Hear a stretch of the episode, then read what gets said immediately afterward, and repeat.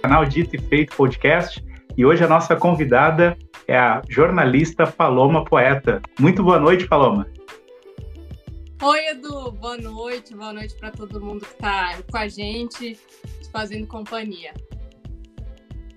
Perfeito. Primeiramente, agradecer né, pela oportunidade de entrevistar e contar um pouquinho da tua história sobre o jornalismo, né? E também do direito, porque agora também quase chegando lá já formanda em direito também.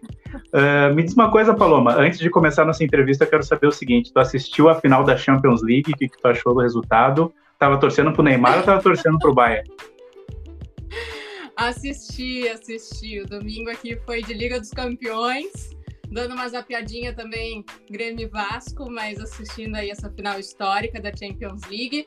Vou confessar que estava torcendo pelo Bayern mesmo, tá? Não, não é oportunista não, que a gente na redação já tinha até dado risada, né? A gente implica aí com, com o Chiquinho, o Francisco, que era nosso colega lá no estúdio, ele fica pela redação, e é fã do menino Ney, a gente já estava implicando com ele desde a semana passada, né? Mas acabou dando Bayern aí, com uma campanha impressionante também, 100%, né? Sim. E me diz uma coisa, quando é que volta o programa de esportes das manhãs com a Paloma Poeta, falando sobre dupla Grenal, falando do esporte no modo geral? Esse projeto ainda volta? Tu tem esse sonho ainda de voltar com esse projeto? Então, Edu, eu tenho muito carinho assim pelo esporte e pelo esporte no ar também, que, enfim, uh, participei desde o início, né? Desde o primeiro programa. Foi uma coisa que eu gostei muito de fazer. Comigo, eu acredito que não volte. O Fernando Manso estava fazendo agora os últimos alguns meses aí, mas enfim, como a gente está passando por períodos incertos também, uh, com a pandemia de coronavírus, o, o esporte é uma coisa que está aos trancos e barrancos, né? Tá acontecendo, mas assim, eu tenho muito carinho, mas também estou bem, bem satisfeita, assim, bem feliz com esse novo desafio de Jornal da Record, Rio Grande Record. Mudei de horário, também consegui, agora acordo um pouquinho mais tarde. Gosto muito de esporte, mas agora vou ficar só acompanhando, pelo menos por enquanto. Mas se precisarem de mim, eu estou sempre à disposição. Perfeito. Como é que foi a, a experiência de apresentar o Rio Grande Record, né, recentemente, né? Nas férias da Simone Santos, tu apresentou. Como é que foi essa experiência para ti, Paloma? Ah, foi muito legal, porque uh, eu já tinha apresentado o Rio Grande no ar, mas o Rio Grande Record tem um outro formato completamente diferente e foi um grande desafio, assim. Fora que a Simone Santos, não à toa, a gente chama de primeira dama da notícia, né? Que nem o Voltaire, porque é uma grande jornalista, uma grande âncora, então é uma missão e tanto, assim, né? Dá aquele frio na barriga, uh, um desafio, uma coisa que eu nunca tinha feito, né? Um jornal que eu nunca tinha feito no estúdio, então tudo ali é novidade e tem um formato diferente, né? Como eu falei, uma coisa um pouco mais séria e tudo. Então, uh, exige uma preparação diferente também. Claro, o improviso ele existe em tudo que a gente vai fazer ao vivo, né? Isso é inevitável mas acaba sendo um programa muito diferente daquilo que eu já fazia, seja do esporte, né, no estúdio, que era uma coisa super descontraída, ou o Rio Grande no Ar, quando uh, substitui na ausência do Nando Gross também. Uh, e aí, claro, tudo isso vira currículo, uma experiência muito legal, muito bacana mesmo, de muito frio na barriga, mas uh, muito legal de poder botar no currículo também. Perfeito. E uma outra pergunta também é que a gente tem uma audiência muito grande de estudantes de jornalismo também, né? Eu gostaria de saber de ti, Paloma, sobre quais os principais desafios da tua profissão, desafios da sua profissão. Olha, no meu primeiro semestre assim de faculdade, uh, eu, um professor meu falou assim: vocês têm que estar sempre em constante aprendizado e atualização tem que saber o que está acontecendo no mundo. Não dá para ser pego desprevenido. A gente pode não saber 100% de tudo. Se me perguntar de economia, eu não vou saber te responder tudo. Se me perguntar, enfim, de política, etc. Mas a gente tem que ter pelo menos uma referência do que, que é notícia. A gente tem que estar em constante atualização. E quando aquilo vira a nossa pauta, a gente tem que estar pronto para aprofundar o tema, né? O ter conteúdo. Então, eu acho que esse é o grande desafio diário do jornalismo e tem que ser. Uh, tá sempre por dentro, sempre, sempre acompanhando as notícias, saber pelo menos assim uma manchete, alguma coisa, né, um lead daquilo que está acontecendo no mundo e a partir do momento que aquilo vira a minha pauta, ou seja, a minha missão de levar para quem está em casa, tem que estar tá pronto para estudar, para se aprofundar, para ligar para aquele especialista e pedir uma ajuda. Então, assim, não pode se acanhar mesmo e tem que estar tá pronto para tudo. A gente pode até não gostar do assunto, pode não ser o nosso forte, mas tem que estar tá pronto para aquela ser a nossa pauta, não vai ter como fugir, e aí tem que, mesmo não gostando, preparar para estudar. O jornalista ele nunca está 100%, ele sempre tem alguma coisa que ele pode aprender, que ele pode se aprofundar, que ele pode agregar conteúdo. O conteúdo sempre é muito importante. Perfeito, Paloma. E também eu te pergunto o seguinte, das matérias que tu já fez aí ao decorrer da tua história no jornalismo, né? Teve muitas matérias que tu fez que, que envolveu muita adrenalina, muita muita coisa mais alegre, mais mais feliz assim. Porque eu vi alguns vídeos na internet de uma vez que tu fez paraquedismo, que aí tu teve que voar lá com o cara e tudo mais. É muita adrenalina ser jornalista também? Ah, tem adrenalina de todo jeito. É, já fiz, essa daí eu, eu, fiz já, ó, tá rodando aí. Eu fiz duas vezes, em duas emissoras diferentes, fiz pela Band, fiz pela Record. Nas duas vezes, por coincidência, com o mesmo instrutor. E, enfim, a segunda vez foi bem recente, foi ano passado, se eu não me engano, ou talvez até foi ou o início desse ano, enfim, antes da pandemia, com o Rogério Pedó, que é um grande instrutor de, de parapente. E nessa segunda vez foi para Hoje em Dia, para o quadro do Meu Brasil. Essa daí é da primeira vez que eu fui, né? Bem novinha. tem uns bons anos, tem, sei lá, acho que uns 6, 7 anos esse vídeo aí. E aí depois da segunda vez foi mais tranquilo. Mas eu vou te dizer assim, tem adrenalina ainda maior que essa, viu? Já teve adrenalina de operação policial, adrenalina de, enfim, entrar em lugares que não eram muito seguros, uh, adrenalina de tudo quanto é jeito. Mas o ao vivo, por si só, ele já é uma adrenalina, assim, é, é muito gostoso de fazer, mas dá aquele frio na barriga, né? Por exemplo, o primeiro ao vivo para o Jornal da Record, eu nunca vou esquecer, parecia que eu meu Deus, eu ia ter uma úlcera, porque a gente fica pensando assim, vou entrar ao vivo num jornal nacional, né, de abrangência nacional, uh, que é um dos principais produtos da casa.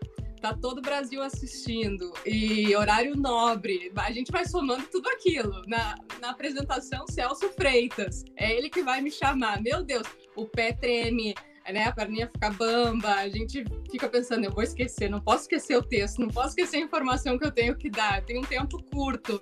Tudo isso a gente vai pensando, mas é uma adrenalina muito, muito gostosa. Eu amo fazer o vivo, amo mesmo. Foi essa matéria que te convenceu a, a voar com paraquedista, ou tu já gostava bastante e daí pegou e voou? Ah, eu sou muito medrosa para essas coisas. Eu fui no amor pela profissão mesmo. Depois, na segunda vez, já na Record, é, tive que convencer a minha equipe. Eu falei, ó, oh, já voei, já voei como Pedó, inclusive. Eu conheço o Rogério Pedó. Vamos lá. E convenci o Giba, Gilberto Alves, grande Giba, a voar também. Ele tava morrendo de medo. Eu falei, Giba, é seguro, vamos nessa. Mas eu também tava bem nervosa, não podia contar para ele, né? Mas deu tudo Sim. certo. É muito, isso é muito bacana também. São as coisas que o jornalismo vai nos dando de presente, assim, experiências que eu acho que eu não viveria se não fosse em nome da profissão. E depois eu amo ter feito isso, sabe? Foi uma experiência muito, muito incrível. Tanto que depois eu fiz de novo, né? Eu amei. Perfeito. É, as imagens são muito legais, dá vontade de voar também. Morro de medo de altura também. Não sei se eu teria essa tua coragem, Paloma. vale a pena, e... Edu. Beleza. E me diz uma coisa, tu acabou de citar, né, de, de entrar ao vivo nacionalmente. Como é que é essa experiência de, de fazer matérias ao vivo, muitas vezes, ou fazer VTs, que nem viajar para fora do, do, da cidade de Porto Alegre, para fazer matérias a nível nacional? É diferente? É uma adrenalina diferente? Ah, assim, tem essa, essa coisa de pensar de é rede nacional e tudo, é óbvio, mas eu acho que toda, independente de para que programa fosse, sabe? Só o fato de estar tá viajando e estar tá fazendo uma grande cobertura já existe essa pressão, independente do jornal que for, não importa mesmo. Uh, a minha cobrança comigo sempre é enorme de entregar um bom resultado, tanto que eu acho que para mim a minha maior cobertura sempre vai ser uh, do julgamento do caso Bernardo, que a parte principal foi a nível estadual, não foi nem a nível nacional, uh, para mim. E assim, a, minha busca é sempre por entregar o melhor que eu puder fazer, independente do jornal. Mas o fato de envolver uma viagem por si só, uma cobertura, uma coisa assim que está representando vários colegas que gostariam de estar tá ali, enfim, uh, tem essa pressão, né, de fazer uma grande cobertura, entregar um bom resultado. E aí nacionalmente, uh, digamos assim, que seria um ingrediente extra, né? Que a gente tenta nem pensar na hora, porque, enfim, eu sempre penso assim: tem que entregar o meu melhor, será que deu aquela sensação no final do dia de missão cumprida? Então tá bom. A grande questão, eu acho, do, da questão de nível estadual ou nacional, muitas vezes a gente pensa assim, ai. Uh, nacionalmente, como eu gostaria de estar tá entrando, enfim, mas é incrível que a gente consegue, às vezes, mostrar muito mais, porque nacionalmente a gente vai dividir espaço com vários outros estados, com notícias também importantes, a gente tem um tempo reduzido para dar justamente aquela notícia.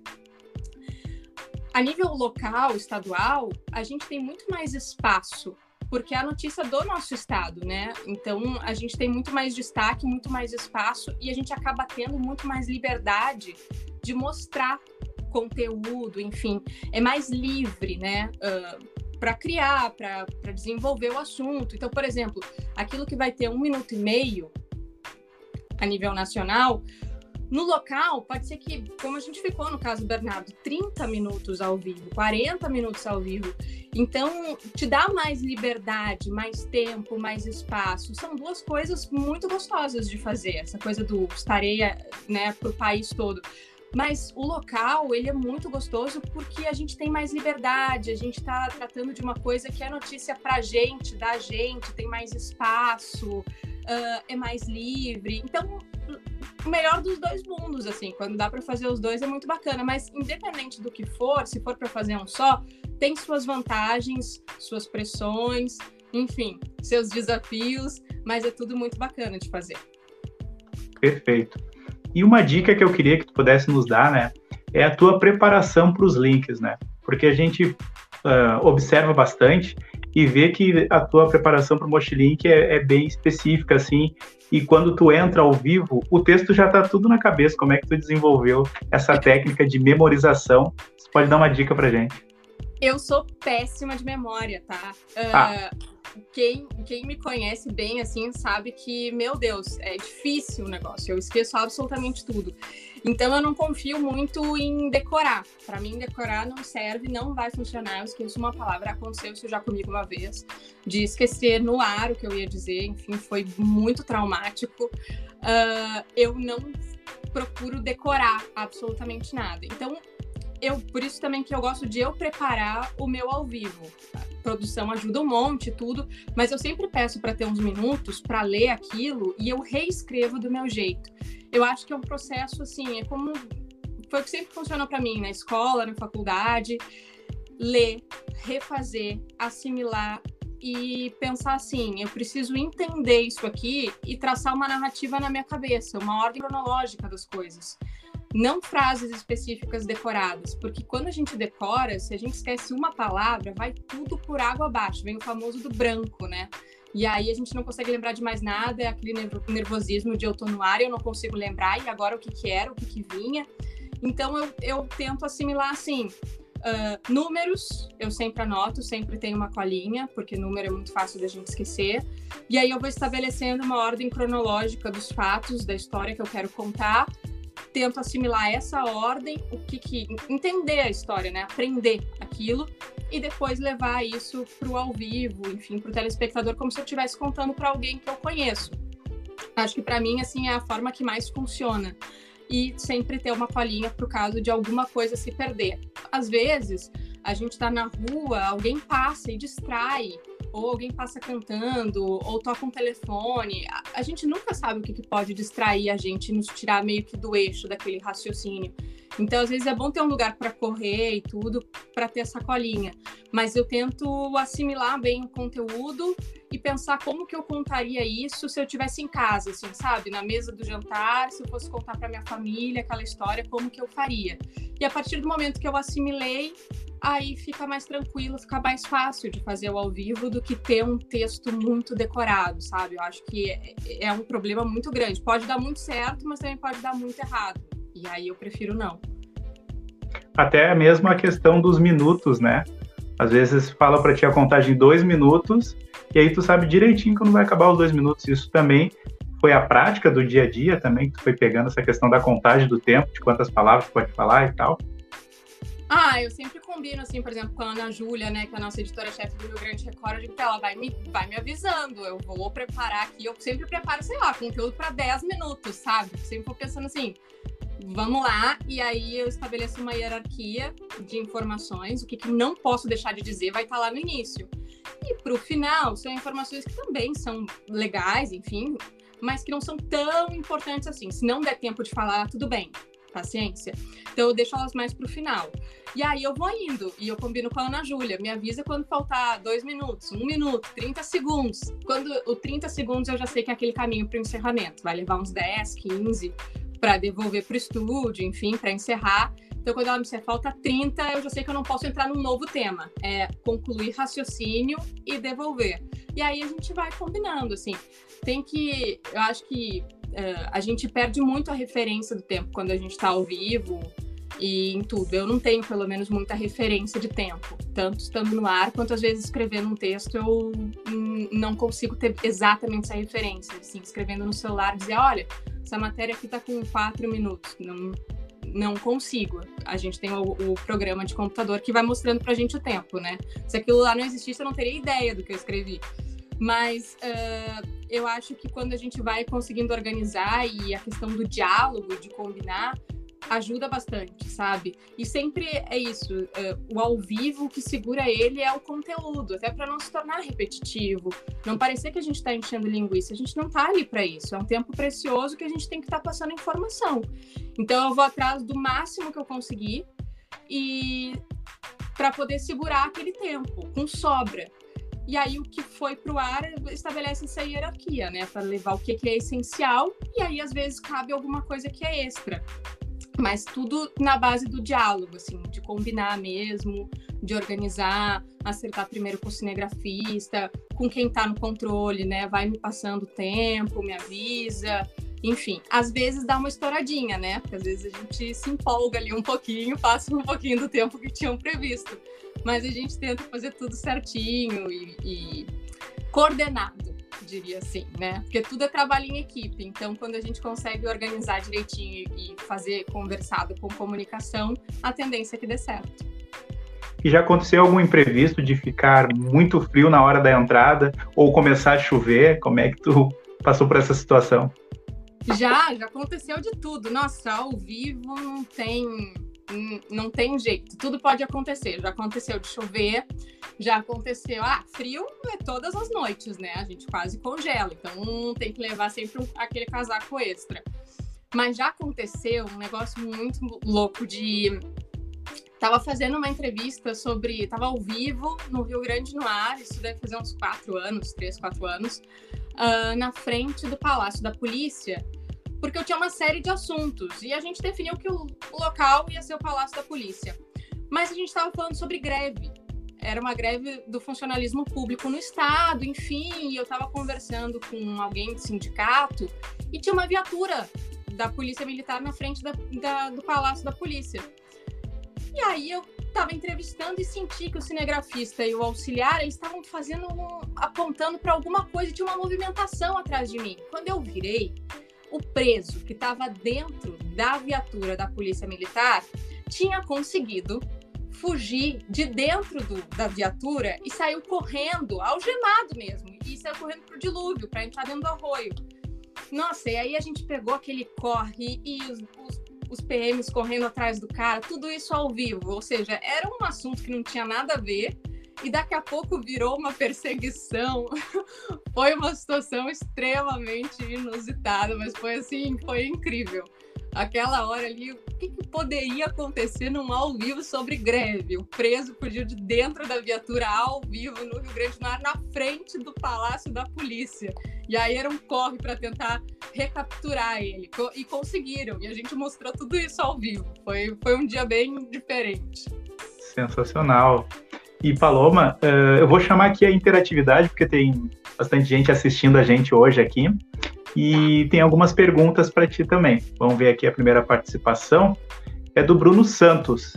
Bruno Santos pergunta: a pressão é diferente da notícia factual de notícia esportiva, Paloma? Ah, eu acho que são diferentes, assim, uh, bem diferentes, mas proporcionalmente grandes, tá? Porque esporte mexe muito com a paixão das pessoas. Então, assim, às vezes a gente vai dar uma notícia e não vai agradar uma determinada torcida, a gente não tá nem emitindo um juízo de opinião. Mas, uh, às vezes, uma palavra não agrada o torcedor, uma forma de falar, de colocar. Enfim, quando se coloca opinião, então, aí mesmo que o negócio descamba, porque é impossível agradar todo mundo, né? Ainda mais no Rio Grande do Sul, onde é, tudo é muito granalizado. Então, às vezes, a gente vai fazer uma ponderação, pode ser de Inter, pode ser de Grêmio, não podia ter reclamado, não podia ter feito, torcedor não gosta, enfim, é muito delicado. Assim, é uma seara muito delicada e a gente tem que entender que vai chover crítica, não importa o que a gente disser. E no factual, tem a pressão de passar exatamente aquilo que está acontecendo, né? De conseguir apurar a informação na hora que ela está acontecendo, ter a, a, informação mais recente, né? A mais apurada, aquela mais atualizada. Então, são pressões diferentes, né? Mas sempre pensando no telespectador, em quem está recebendo essa notícia. E uma mistura de factual com notícia esportiva, né? Ronaldinho Gaúcho recebeu lá a, a liberdade, né? Vai poder voltar para Porto Alegre. Esse tipo de notícia, assim, que envolve factual com, com a parte esportiva, o, o, que que tu, o que que tu acha desse tipo de, de notícia que mistura os dois assuntos, né? Porque Ronaldinho Gaúcho é uma celebridade mundial, né? É, e é um craque da bola, assim, né? Eu acho que é um dos caras mais incríveis que eu já vi jogar futebol. É impressionante mesmo o, talento que ele tem, uma coisa que a gente vê desde criança, né? Vai ver os vídeos dele jogando. Uh, enfim, é, é impressionante aquilo que ele tem desde pequeno, é talento mesmo, é uma coisa nata. Uh, aí eu acho que mistura duas coisas são muito legais, né? Tudo que é factual a gente gosta, assim, quando a coisa tá acontecendo durante o programa, principalmente, aqueles plantões, aquelas coisas, né, de derrubar a programação com a notícia que tá acontecendo. E esporte é uma coisa que eu gosto muito e que eu acho que, como eu te disse, mexe muito com a, com a paixão das pessoas, uma coisa muito passional. Então, factual no esporte, nossa, é maravilhoso, né? A gente poder passar uma manhã fazendo notícia de esporte que está acontecendo. Claro que a gente gostaria que fosse coisas mais positivas, né? Quando a gente tem aí um dos nossos craques do futebol brasileiro preso e numa situação que é bem complicada, bem complexa, enfim. É muito bom, né? A gente gostaria que fosse, sei lá, uma cobertura de Copa do Mundo, mas é o que a gente tem no momento. Mas eu acho que são dois bons ingredientes, factual e esporte. Com toda certeza. A Jane Ribeiro também participando aqui do nosso podcast Dito e Feito. Ela fala que a Paloma Poeta é muito talentosa. Jane Ribeiro, manda um abraço para ela, Paloma. Um abração aí pra Jane. Eu, eu sou meio míope, então a gente tem que dar, dar uma aproximadinha aqui, mas muito obrigada mesmo. Beijão. Bacana. Jéssica Moraes também participando, grande nome da Record, adoro o seu trabalho, Paloma. Ah, muito obrigada. Nossa, isso é, é muito legal, assim, de a gente ter esse contato com as pessoas que nos assistem e tudo, pessoas que a gente nem, nem conhece, né, assim, pessoalmente, mas algumas até se tornam minhas amigas de rede social, assim, porque fica trocando mensagem, e esse carinho, essa coisa de saber que as pessoas assistem e gostam do trabalho, eu não faço para mim, né, obviamente, ninguém que tá ali faz para si, faço para os outros, e é muito bacana quando a gente sabe que agrada e que tem esse retorno positivo. As críticas construtivas, elas também são sempre muito bem-vindas, né? Eh, quando educadas e, e gentis, mas uh, esse tipo de retorno, eu pelo menos fico muito, muito agradecida, muito feliz. Obrigada. E quando tu vai no mercado e alguém te reconhece, reconhece teu trabalho, esse contato com os fãs do teu trabalho é bacana, é gratificante? Como é que tu se sente? Ah, eu, eu adoro, assim, qualquer lugar que a gente vá, ou na rua, pode nem saber quem eu sou, não, tem problema com isso, assim. Uh, só o fato da pessoa enxergar o carro e dizer, ai, vocês vieram, que bom, Record, assisto muito a Record. A gente fica muito feliz, assim. Uh, não precisa ser a Paloma, sabe? Mas quando dizem, gosto muito do trabalho que vocês fazem, isso para mim já é é o significado de tudo, né? Significa que a gente está no caminho certo. Então a gente fica muito feliz e acho que faz a gente voltar no outro dia com mais vontade ainda de fazer, porque a gente sabe que tem um público muito fiel, tem um telespectador que gosta muito da Record. E isso é muito bacana, dá orgulho, assim, da casa onde a gente trabalha e daquilo que a gente entrega, sabe? Para mim, esse é o, é o mais legal de tudo mesmo. Perfeito, Paloma.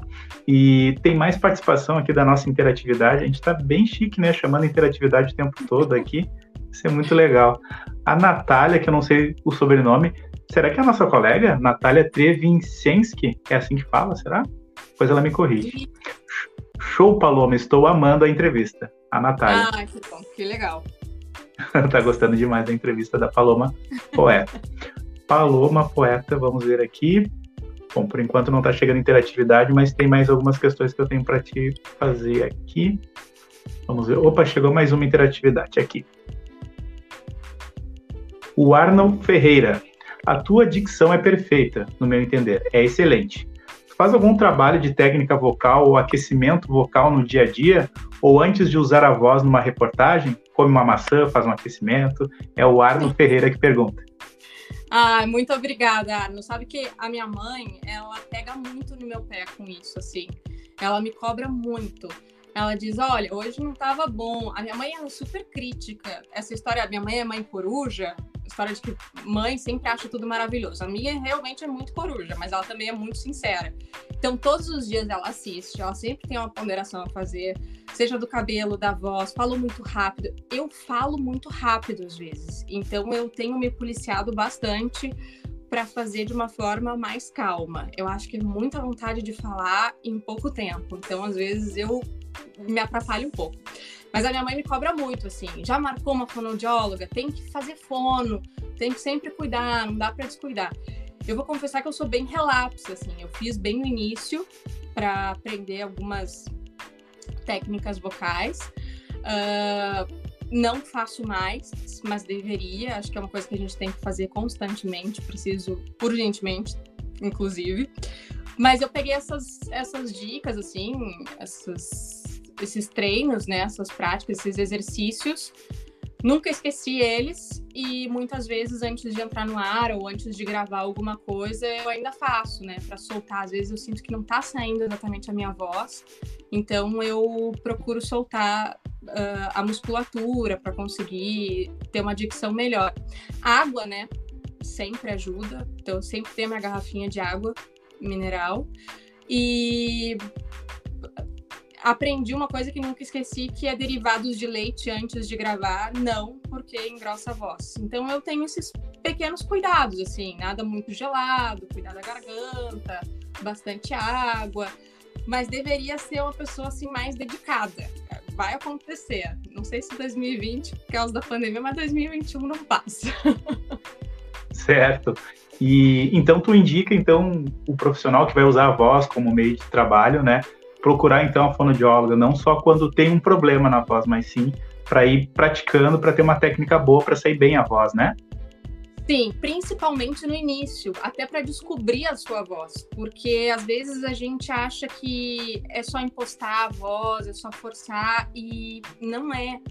A gente, quando a gente força a voz, dá, depois as consequências vêm, né? Não consegue segurar por muito tempo uma voz que não é nossa, que é forçada principalmente porque depois a pessoa acaba ficando rouca ou falta a voz mesmo, acaba danificando as cordas vocais, enfim.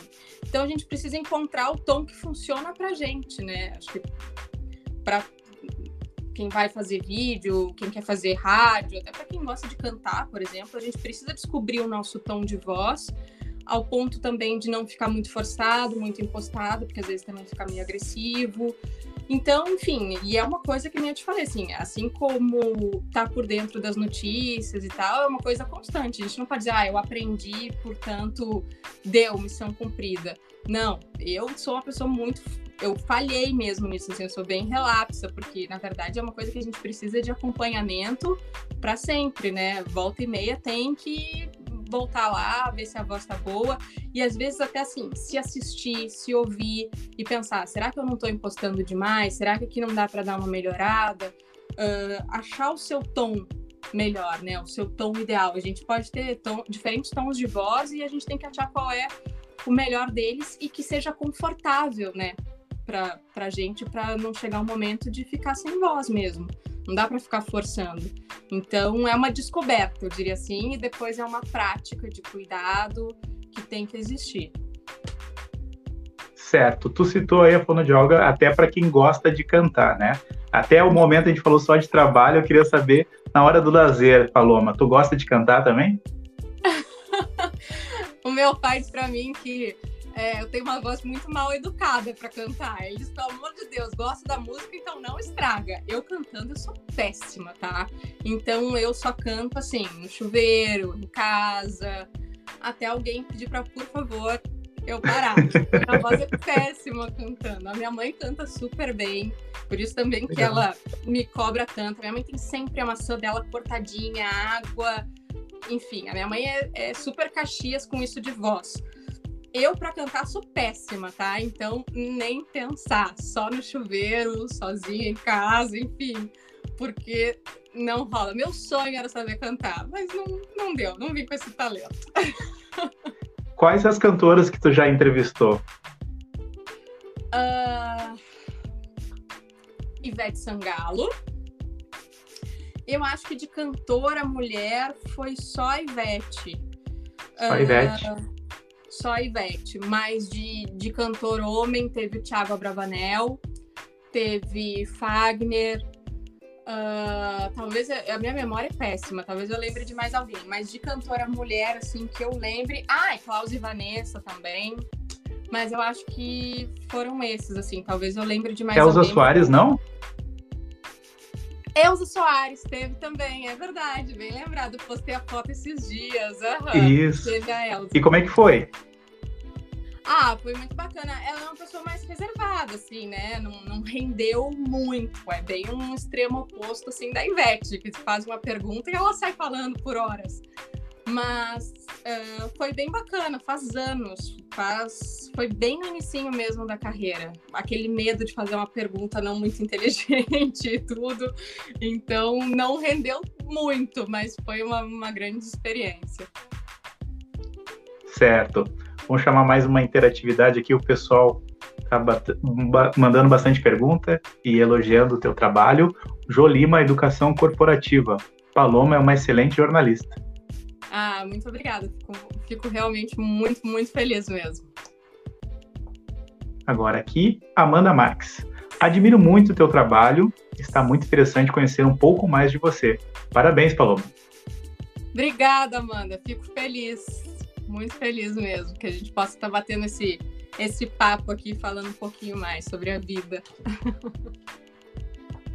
Paloma, e o teu início da carreira no jornalismo foi muito difícil?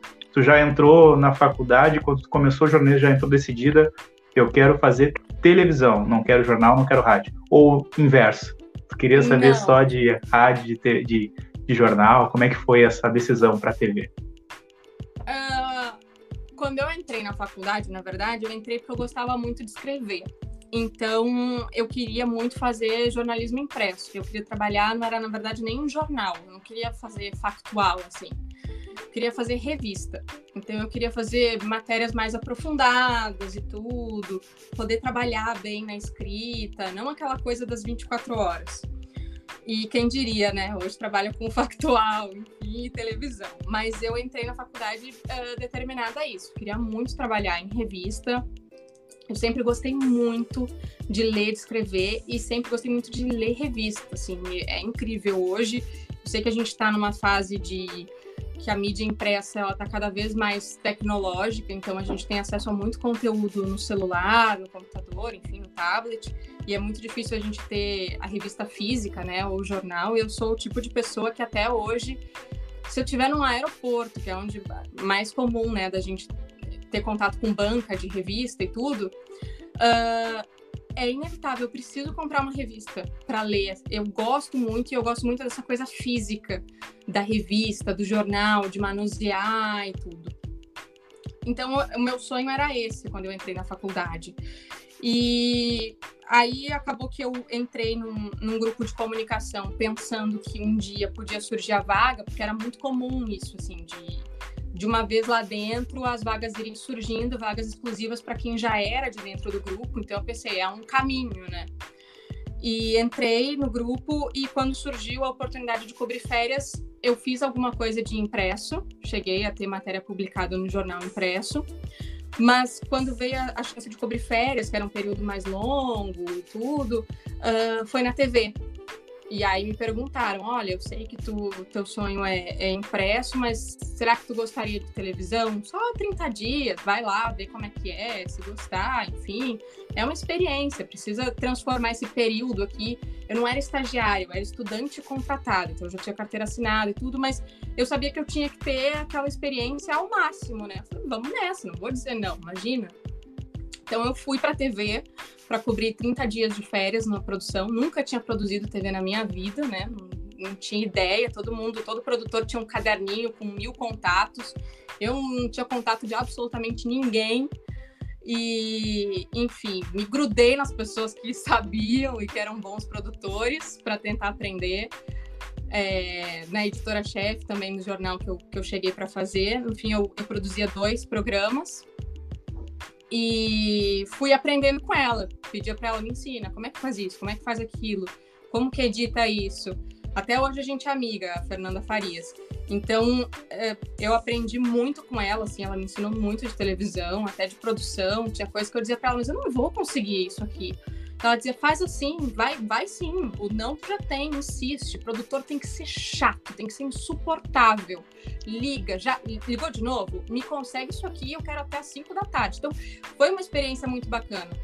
E eu achei que eu não ia gostar, eu acabei me apaixonando por TV. Eu comecei com produção, aí me ofereceram: quer escrever uma notinha aqui, outra aqui? Quer reeditar um, um VT aqui? Aí então eu experimentei um pouco de edição também eu ia para o controle também botar o switcher, que a gente chama, botar o programa no ar, ajudar na hora de botar o programa no ar. É... Depois me ofereceram reportagem, que a repórter estava indo embora, falaram assim, ah, quer, quer experimentar? Tá, vamos lá. E aí, então, fui fazendo. Acabei fazendo produção, edição, reportagem e me apaixonei, assim. Esse um mês, na verdade, depois me ofereceram mais um mês. Depois me ofereceram ficar como frila por mais seis meses. E aí depois, quando a parte burocrática, né, porque eu era contratada de uma empresa, trabalhando em outra, o RH disse, olha, não vai dar para ela ficar e tudo, uh, mas eu já estava apaixonada por TV. E aí eu tinha que fazer uma escolha, ou eu voltava para o impresso, né, para o outro veículo do grupo onde eu estava, ou eu saía e aí veio a oportunidade da Band e eu falei, eu quero fazer televisão, paciência, se a vaga não existe aqui, eu vou atrás. E aí eu acabei indo para a Band para fazer televisão. Mas foi um período assim que eu aprendi muito mesmo. É, fiz de tudo um pouco. Foi quase um ano, foram uns. É, foi, um, foi, um, foi quase um ano, foram uns 10 meses ali só de televisão, produzindo, editando, fazendo reportagem. E eu tenho amigas dessa época, assim, até hoje, porque eu queria muito aprender e elas estavam muito dispostas a ensinar. Então a gente acabou tendo uma conexão, uma ligação muito grande e sou muito grata até hoje, todas elas, porque todas me ensinaram muito. Foi um período muito bacana de aprendizado mesmo, de experimentar de tudo. Era muito legal. E as reportagens que eu fazia, Elza Soares, por exemplo, Ivete Sangalo, foi tudo nessa época é, tem Renata Sorra, Thiago Bravanel, tem de tudo. Era muito bacana porque era assim, não tem nada a ver com o que eu faço hoje, mas também era muito legal, que era bem de entretenimento, era aquela pauta mais leve, assim, mais, né, uh, de variedades. E era muito bacana. Entrevistava atores, cantores, podia fazer uma pauta mais brincada, né? Um negócio mais mais leve, dava para criar bastante, era bem divertido também. Foi, foi um período muito legal. Essa é a jornalista Paloma Poeta que concedeu um tempinho aí do seu horário de descanso para poder conversar com todos nós aqui que estamos assistindo e aprendendo muito, né? É muito legal esse teu período, esse capítulo da tua história, porque às vezes as pessoas imaginam, né? Nossa, chegou de paraquedas hoje é apresentador. Não, tem toda uma história, teve toda uma luta para chegar até onde tu chegou, né, Paloma? Parabéns pela tua jornada de trabalho até aqui, viu? Ah, eu que agradeço, Edu. Obrigada mesmo. Eu acho que a gente tem que, a gente está sempre aprendendo, né? Então, tudo eu encaro tudo como um desafio que a gente tem que ir lá e tem que dar o nosso melhor. Às vezes, quando surge coisas novas assim, eu ligo para meu, os meus pais. A minha mãe tem um jeito, eu diria assim, eu tenho dois fatores, né, em casa. Meu pai é uma pessoa muito calma, minha mãe é uma pessoa muito enérgica. Então, minha mãe sempre diz, vai lá e faz. E o meu pai, ele tem uma frase que eu, eu gosto muito, assim, que quando bate esse nervoso, né, então, sempre que tem um novo desafio na minha carreira, eu ligo para ele, ele sempre me diz a mesma coisa, que é uma coisa que me acalma bastante, que eu acho que é muito importante. Ele diz assim: uh, tu sabe o que fazer. Vai lá e faz. E no final do dia tá tudo certo. Tu sabe que tu fez o teu. Se alguém te chamou para isso, né, te deu essa oportunidade, é porque gostou de algo que tu fez. Então faz do teu jeito. E no final vai dar tudo certo. Então, eu sempre, às vezes, quando eu, a gente se cobra demais e quer entregar esse resultado, tem essa pressão que a gente já falou, né, do ao vivo, da rede nacional, da grande cobertura, da viagem e tal, eu tento mentalizar isso também, assim. A gente tem que, às vezes, se fechar para tudo isso, não lembrar nem que é rede nacional, ou se for uma grande cobertura, ou se for uma grande pensar assim, a gente sabe fazer, né? As ferramentas estão com a gente. A gente só precisa parar, pensar e entregar o nosso melhor. Então, eu acho que para quem está começando, para quem está no início de carreira, eu me considero muito no início ainda. Espero que muitas outras coisas ainda aconteçam. Todo dia é um novo desafio e a gente tem que parar e pensar que a gente consegue fazer, que o importante é no final do dia a gente pensar assim, eu fiz o meu melhor e eu espero que tenha sido bom o suficiente, né? E aí a gente começa a ter esse retorno que é muito bacana, fico muito feliz mesmo com essas mensagens. Mas eu acho que a gente está sempre, a gente sempre tem que pensar que a gente está lá no início, sabe? Pouca coisa mudou dessa época aí que eu te falei para hoje. Tem muito ainda para aprender, muito para fazer. São, eu tenho, sei lá, acho que quase uma década de, de jornalismo e é muito pouco ainda. Tem, tem muita gente na frente que sempre pode ensinar para gente. E a gente tem que estar tá sempre aprendendo, sempre com a cabeça aberta. Quando a gente acha que a gente já sabe tudo, a gente não aprende mais nada. Não tem nada pior do que isso, do que a gente não aprender mais na vida, né? Então a gente tem que estar tá sempre pensando e sem preconceito de nada, porque a gente aprende tanto com aquelas pessoas que já estão lá na frente quanto com as que estão começando hoje. Isso eu, eu não tenho dúvida também.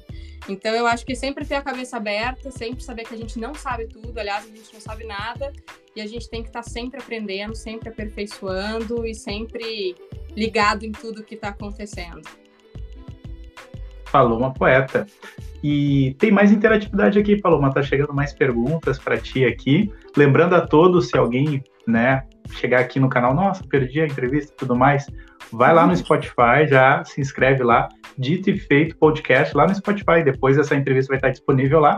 Então, aqueles que praticam uma corrida, uma corrida no marinho e tudo mais, e quiser escutar essa entrevista, pode escutar depois lá no Spotify também.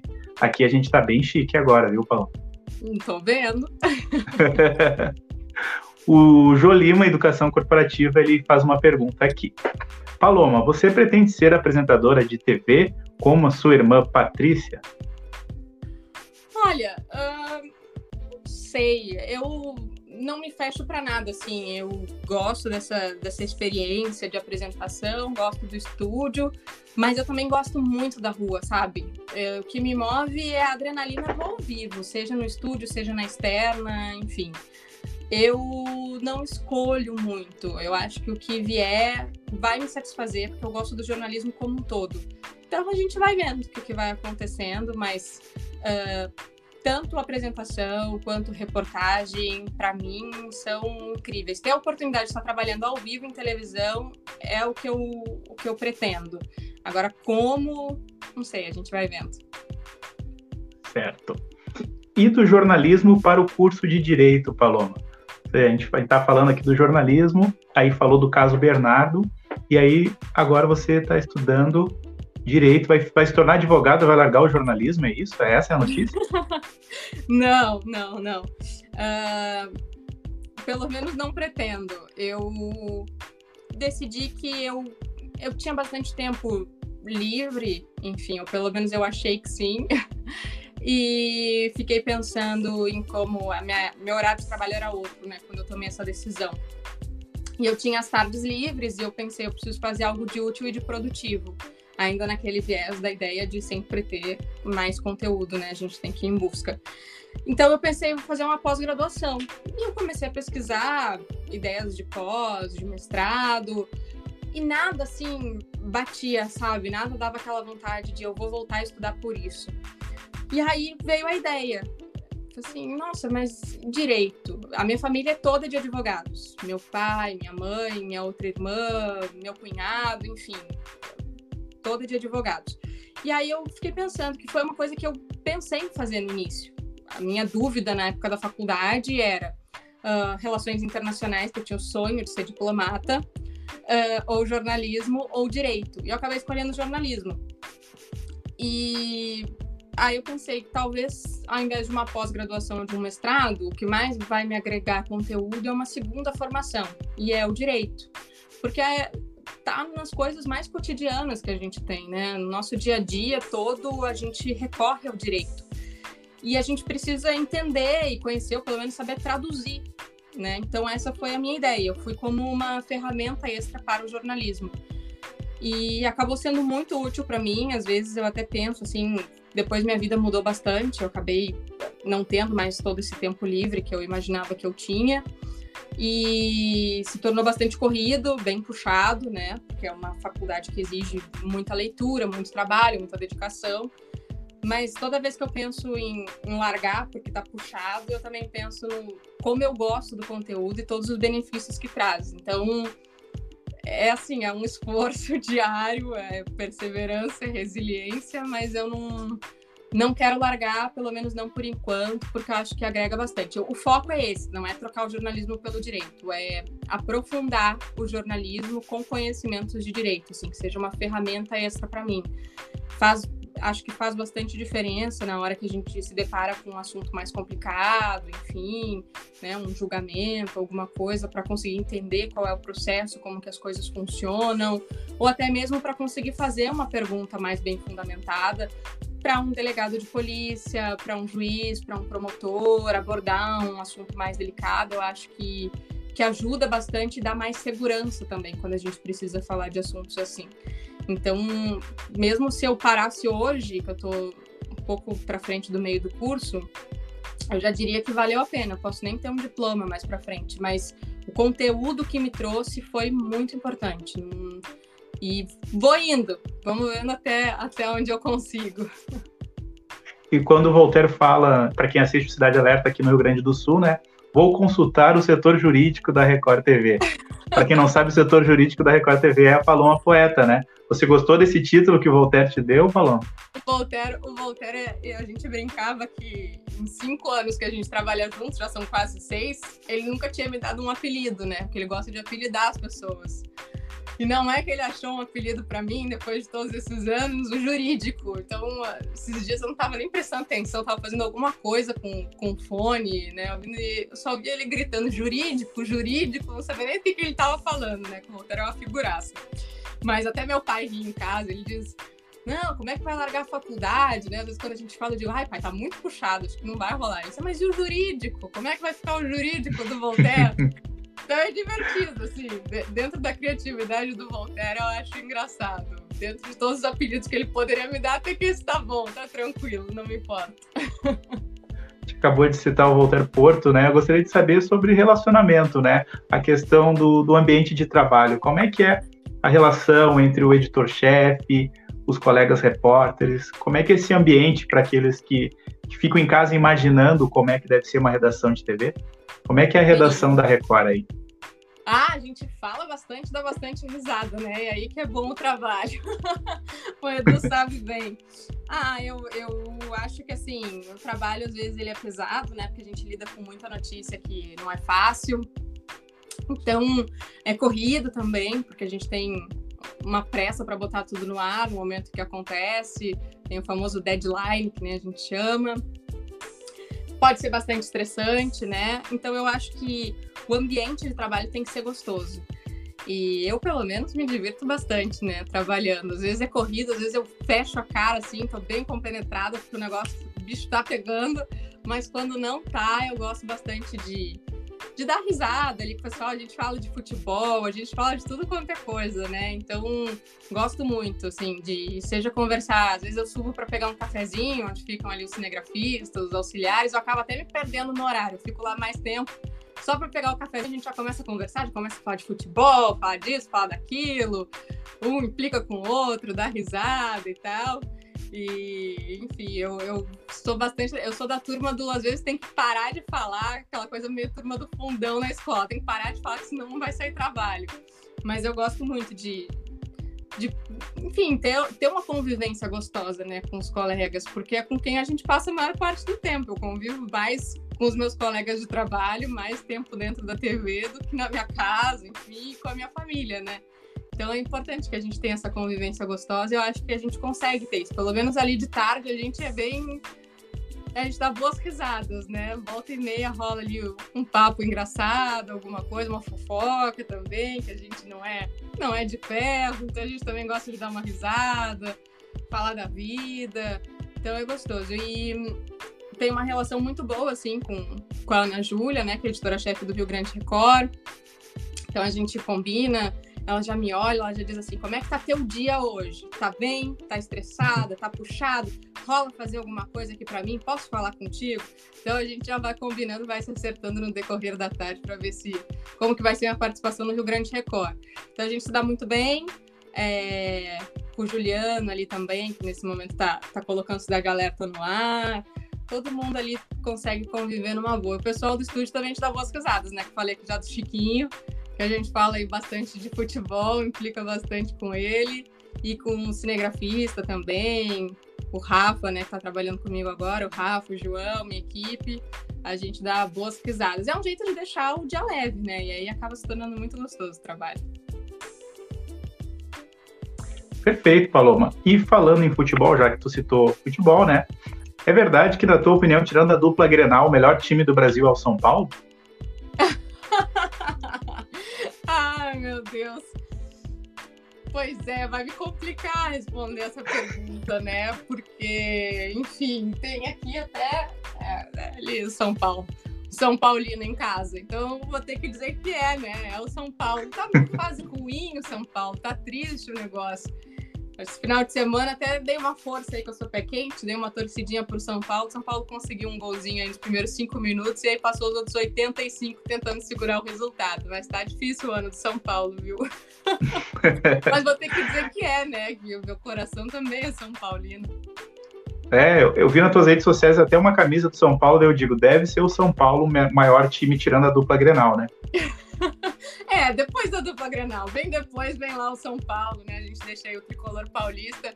Tem uma camisa aí que eu ganhei de presente, e aí tive que agradar usando presente. Tá aqui, tá guardado, inclusive. Bacana. Bom, estamos chegando nos nossos minutos finais aqui do nosso Dito e Feito podcast. Agradecer mais uma vez a Paloma por participar. E eu preparei as perguntas aqui finais para a Paloma, para a gente encerrar com chave de ouro, né? E, na verdade, a última pergunta né, que eu tenho para te fazer aqui é a seguinte: se tu fosse indicar três livros para quem está assistindo o nosso podcast e depois ouvindo no Spotify, né? Que livros seriam esses que tu indicaria para nossa audiência aqui no Dito e Feito Podcast?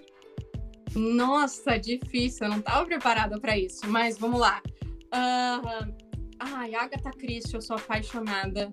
Para mim, é, todos os livros dela são maravilhosos. Eu tenho vários aqui, inclusive. Tem alguns que eu até não li. Uh, preciso ler de novo. Comprei, né? Porque são, são histórias que eu tinha lido, enfim, na época da escola. Comprei para ler de novo, assim, aquele saudosismo. Uh, então, todos da Agatha Christie eu amo. É, o livro do Boni, eu acho que para quem faz televisão é um baita livro muito interessante, assim, e é gostoso de ler também. Acho que eu já li ele umas duas vezes e é um livro que tá do lado do meu livro de cabeceira, assim. Acho que é, uma, é um dos caras que mais entende de televisão e a forma como ele escreve, enfim, as histórias que ele conta, e aí a gente começa a pensar assim, ele tem uma história por trás de é, Hebe Camargo, Dercy Gonçalves, Faustão, Silvio Santos. É muito louco, né? A gente pensar assim, não era nem nascida, como que a TV surgiu, Walter Clark. É muito bacana, é uma forma gostosa. Tem muito livro chato falando de televisão. Então, essa é uma forma muito gostosa de entender a televisão e ver como tem gente que, meu Deus, pensava em coisas há muitos anos, formatos que até hoje são sucesso. Então, é, é muito legal mesmo, vale a pena. Então, eu ficaria assim, Agatha Christie, né, para uma coisa um pouco mais ficção, entretenimento, o livro do Boni. E A Queima-Roupa, que é o caso Pimenta Neves, que é muito legal também, vale a pena ler. Tem vários, assim, a Mel Albuquerque, que é repórter, às vezes ela, antes da pandemia, ela vinha aqui em casa e ela mesma se servia aqui dos meus livros, né? Ela tá com um, inclusive. Agora ela só me pede, leva tal livro, que livro tu leu, leva para mim e tal. Então eu, eu não consigo, assim, eleger preferidos. Eu sou, eu amo tudo quanto é tipo de história. Eu vou alternando, sabe?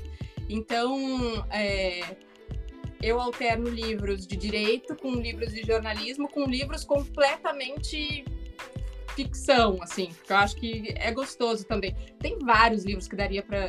Tem um livro de direito, que é de direito, muita gente pode achar que vai ser chato, mas não é, eu garanto para vocês. É muito bacana também, até para quem quer entender um pouco mais de direito penal, enfim, é, dos delitos e das penas. Vale a pena também, é um clássico do direito. E, enfim, vale para jornalista também. Acho que todo mundo vai gostar, é uma coisa para a vida. Mas são vários, são vários. A gente viria conversando aqui, eu ia lembrando de outros, enfim, já ia começar a indicar. Eu tenho, eu não trouxe todos da casa dos meus pais, trouxe alguns só. Mas porque eu fui obrigada a escolher. Disseram, não, não é para trolhar a casa de coisa. Então, tudo bem, eu trouxe só alguns, que são aqueles que eu ainda pretendo reler. Mas eu tenho de tudo, assim, eu sou muito eclética, muito eclética. Eu amo tudo quanto é tipo de livro. Acho que se a história prender, eu gosto. Um outro, tá? Tu me pediu três, eu já tô, estar é, no décimo livro. A Garota Não, do Lado também é muito bacana, ficcional. Uh, prende mesmo. Stalker eu, eu, li esses tempos. A Última Festa. Nossa, tem um monte. A gente seguiria com essa história aqui, mas eu, eu vou deixar esses que eu já, já indiquei aí. São clássicos e eu acho que vale a pena estudante de jornalismo, estudante de direito, quem só quer uma história gostosa de ler, vale a pena mesmo. Já que tu citou estudante de jornalismo, tu me deixou o gancho para uma outra pergunta. Estudante de jornalismo que tem um sonho de ser jornalista, né? Que dica que tu poderia dar para essa pessoa? Ah, eu acho que assim, é, uma coisa que eu não fiz e eu devia ter feito que seria meu grande conselho, é ser um pouco mais cara de pau, assim. Eu acho que eu sempre fui muito uh, na minha e tudo. A gente não pode ficar esperando as coisas acontecerem. A gente tem que tentar fazer todos os contatos que a gente puder, não ter medo de pedir, não ter vergonha de pedir, de dizer, olha, tem uma vaga para mim? Pensar assim, o que, que eu quero? Né? E, e sair pedindo ajuda, pedir para professor que normalmente tem contato, tem amigo que trabalha em veículo. Olha, eu quero isso, eu quero fazer TV, eu quero produzir, me ajuda, como que eu faço para entrar? Consegue para mim essa vaga? Me dá essa ajuda? Como que eu posso fazer para me aperfeiçoar? Acho que isso é muito importante e né, não ter esse medo de pedir ajuda e também não ficar preso a uma ideia, porque olha, eu pensava que eu ia fazer revista. E hoje tem nada a ver com isso, né? Então, às vezes a gente coloca muito uma coisa na cabeça, mas a gente também tem que saber reconhecer oportunidades, coisas que a gente gosta. A gente tem que estar pronto a todo momento para, como eu digo, recalcular a rota. Né? Pode não ser aquilo. Ou, por exemplo, perguntaram aí, ser apresentadora de TV, acho que a gente não pode ficar muito. É bom a gente ter metas, mas a gente também não pode ser muito focado porque a gente perde outras grandes oportunidades.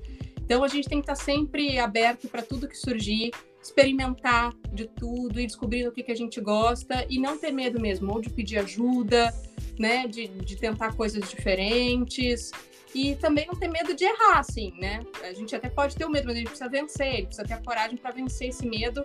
A gente vai errar várias vezes, vai ter coisas que a gente vai dizer, meu Deus, eu tenho coisas que eu olho assim e penso, meu Deus, né? como é que eu fiz isso? Jesus, tô com vergonha alheia por mim. Olha essa matéria, olha esse ao vivo. enfim, a gente está em constante evolução, então faz parte, né? A gente vai, faz, é aquilo que eu te falei, a gente faz o melhor que a gente puder para aquele momento. E o melhor daqui a um ano, com certeza, vai ser muito melhor que hoje. Então a gente tem que estar nessa constante evolução, mas não pode ter vergonha de fazer, ter medo de fazer. A gente tem que ir lá e tem que fazer, tem que botar a cara tapa mesmo. E ser cara de pau, sabe? Vencer timidez, vencer vergonha, vencer medo de errar. Tem que ir, tem que fazer. E sempre pensar assim: eu não sei tudo. Por melhor que eu seja em alguma coisa, eu tenho, posso ter um talento enorme para alguma coisa, sei lá, para um ao vivo, para um texto bem escrito, nunca vai ser 100%. Sempre pode ser, se for 100%, sempre pode ser 110%, 120%, né? Então, a gente sempre pode melhorar. Quando a gente acha que a gente já sabe tudo, a gente para de aprender. E aí é o pior que pode acontecer. É, meu noivo sempre diz para mim assim, é, que é uma coisa que eu mentalizo também. Eu vou pegando esses ensinamentos e eu vou guardando para mim. Mas ele sempre diz assim: olha, hoje foi 10 a 0 goleada, mas amanhã é 0 a 0 bola no centro de campo e vamos de novo, né? Vai, e é o bom e o ruim disso, porque assim, a gente pode ganhar de goleada hoje, amanhã o jogo não tá ganho. Ele tá 0 a 0 e vai começar do início, bola no centro de campo, árbitro pitando vamos em busca da goleada de novo. É um desafio diário, é. Mas, por exemplo, se hoje eu perder de 7 a 1 vamos lá, um Brasil e Alemanha, tá? É, a boa notícia é amanhã a bola no centro de campo 0 a 0 E vamos lá, perdi hoje, tomei uma goleada, ou fiz a goleada, faz. Vamos para o próximo dia e vamos começar de novo. Então é, é um esforço diário, a gente tem que gostar muito do que a gente faz, mas tenho certeza de que vale muito a pena. Perfeito. Como diria um grande gestor aí de televisão, né, tem que fazer acontecer. Com certeza é essa que é a grande pegada. Essa é a metodologia, né? Uh, falou, tão agradável essa, essa, conversa, essa entrevista contigo aqui. Já fica o convite para a segunda temporada, que é a entrevista parte 2 da Paloma Poeta, porque tem vários livros que ficaram pendentes para ser indicados, né? E muitos assuntos também. Pessoa, estourei o tempo aqui. e me diz uma coisa, quem, quem, quem são teus, teus ídolos? Tu tem ídolos? Eu tenho alguns, assim, de, de jornalismo, tem, tem alguns que eu acho que tem textos maravilhosos. Marcelo Canelas, né, um gaúcho aí, que tem um texto muito bom. Pedro Bassan, para mim, é um baita repórter. É, Sônia Bride, eu acho que também é uma, uma grande repórter. Seria muito errado da minha parte, né, se eu não dissesse aí minha própria irmã, também tenho ela como um grande exemplo. A gente tem personalidades e estilos extremamente diferentes, mas eu acho que ela é uma pessoa que conquistou muito também, com muito esforço. Então, para mim, sempre é um exemplo, assim. E a lista é grande. Tem várias. Acho que de cada uma dessas pessoas que eu te disse, tem algum ponto forte que a gente sempre pode se espelhar. Mesmo que não tenha nada a ver com a gente, não seja o nosso estilo, mas a gente gosta de parar, sentar e assistir, acho tão gostoso. E na Record, assim, o César Filho, para mim, é, é, um grande jornalista, uma pessoa. Ele é maravilhoso como pessoa e como profissional, sabe? É muito gentil, generoso no ar, uma pessoa que dá espaço para o repórter, que é um grande colega, assim. Entrar ao vivo com a apresentação do César passa já uma tranquilidade para gente. É, e é um grande profissional. A carreira que ele tem, o currículo que ele tem, tudo que ele conquistou. Enfim, é difícil encontrar alguém como César Filho. E de colega, assim, de, de jornal, eu digo que é uma, é uma honra dizer para mim que é colega de jornal, que é a Thais Fulan, grande repórter aí de Jornal da Record, que está sempre lá abrindo JR e também é uma grande jornalista. Então, acho que tem aí muita gente com muito talento que é gostoso de assistir e de ver como que as pessoas fazem, até para um exercício assim de como que eu faria essa reportagem. Olha como a pessoa fez. Nossa, que legal que ficou que criativo, né? Então eu gosto muito de assistir assim, colegas da mesma emissora, de outras emissoras e de ouvir essas pessoas quando a gente tem a oportunidade de conversar com elas fora do ar e conhecê-las Aí então fica ainda mais bacana que a gente consegue saber bastidores, pensamentos, pegar dicas, pegar conselhos. Essas pessoas são muito generosas também nisso. E falta tu realizar algum sonho no jornalismo, entrevistar uma determinada pessoa, fazer uma viagem para a Europa para fazer uma matéria lá? O que, que falta para te realizar um grande sonho no jornalismo? Ou tu já realizou todos? Ai, falta muita coisa. Ainda quero viajar muito pelo jornalismo, fazer grandes coberturas, quem sabe aí, né? Copa do Mundo a gente teve já do Brasil, mas uma coisa diferente, não no nosso quintal de casa, alguma coisa bem, bem inusitada, mais grandes coberturas, diferentes assuntos, diferentes motivos. E tem uma entrevista que é meu sonho, que ainda não aconteceu. Tem várias, na verdade, né? Mas tem uma que, para mim, assim, eu gostaria muito, que é o Tafarel. Eu sou fã desde criancinha. Para mim, Copa do Mundo era o Tafarel, se resumia no Tafarel. Eu era pequena, não sabia o nome de ninguém, sabia o nome do Tafarel. Então eu gostava de gritar pelo Tafarel na Copa do Mundo quando eu era criança.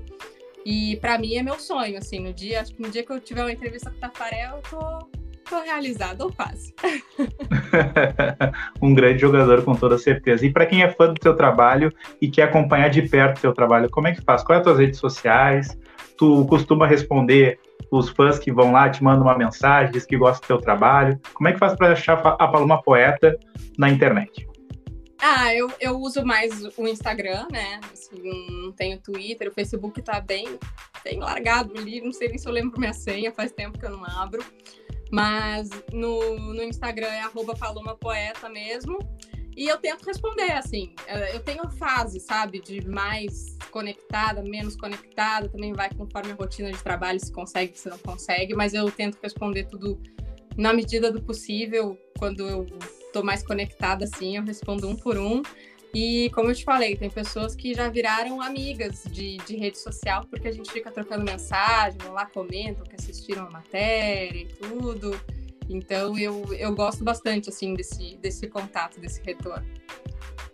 Perfeito. Jornalista Paloma Poeta, muito obrigado pela tua entrevista aqui para o canal Dito e Feito Podcast. Depois eu vou te mandar os links bonitinho lá do Spotify, do OneShore, também no YouTube vai ficar salva aqui a nossa entrevista. Um grande abraço, uma ótima noite e mais uma vez, muito obrigado.